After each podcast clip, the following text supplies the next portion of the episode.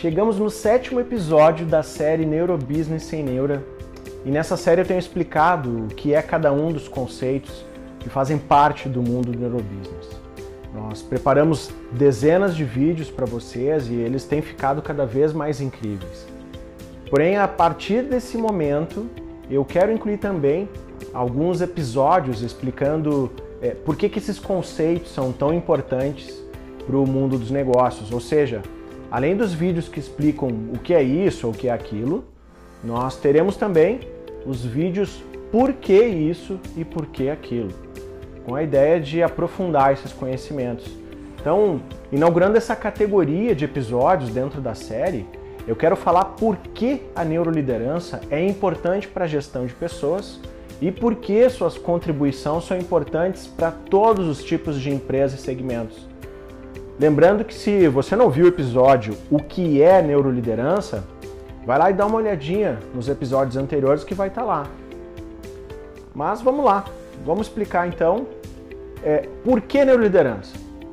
Na neuroliderança, nós buscamos ajudar os líderes a entender principalmente sobre as pessoas. Com isso, quem entender como elas funcionam conseguirá os melhores resultados. Vai conseguir a máxima performance de cada pessoa, porque vai saber tanto o que motiva quanto o que desmotiva cada um.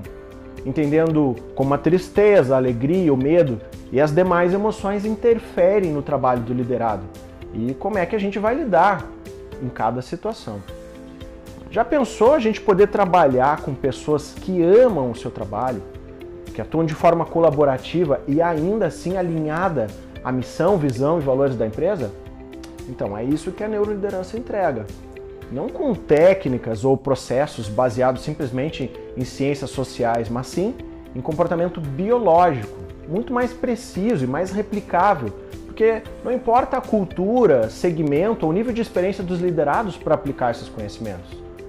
A compreensão dos princípios do funcionamento do cérebro associado às descobertas sobre a liderança, tem nos mostrado capazes de transformar profissionais de baixa performance em profissionais focados e engajados, mudando não só os resultados profissionais, como suas próprias vidas também, ajudando eles a se relacionar melhor com suas famílias e amigos, além de entender o seu próprio propósito de vida e o do seu trabalho.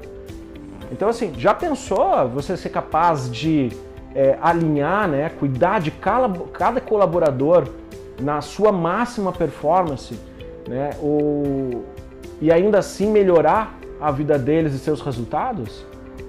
Um RH com domínio desses conceitos conseguirá tratar melhor, conseguirá melhor indicadores de desempenho, vai conseguir ampliar as habilidades, capacidades produtivas individuais, fazendo com que as pessoas sejam melhor recompensadas, trabalhem mais felizes, que são condições fundamentais para a performance em qualquer empresa. E isso são as pesquisas que dizem. Não é nada de motivação barata ou palestra de uhul. Uma gestão de pessoas né, em que as pessoas utilizam os princípios da neuroliderança é, passam a ter ferramentas e mecanismos de forma muito mais assertiva e muito mais justa, seja para contratar, promover ou até mesmo demitir, porque vai entender os estágios de desenvolvimento de pessoal de cada colaborador e vai saber como lidar em cada etapa da vida dessa pessoa. Então, espero que vocês tenham gostado desse episódio. Já convido vocês para sugerir novos conteúdos e convido também para compartilhar com os amigos, colegas de trabalho e com isso, quem sabe a gente consegue melhorar as empresas, criando melhores ambientes, mais justos, mais felizes e muito mais produtivos. Tá bom? Grande abraço.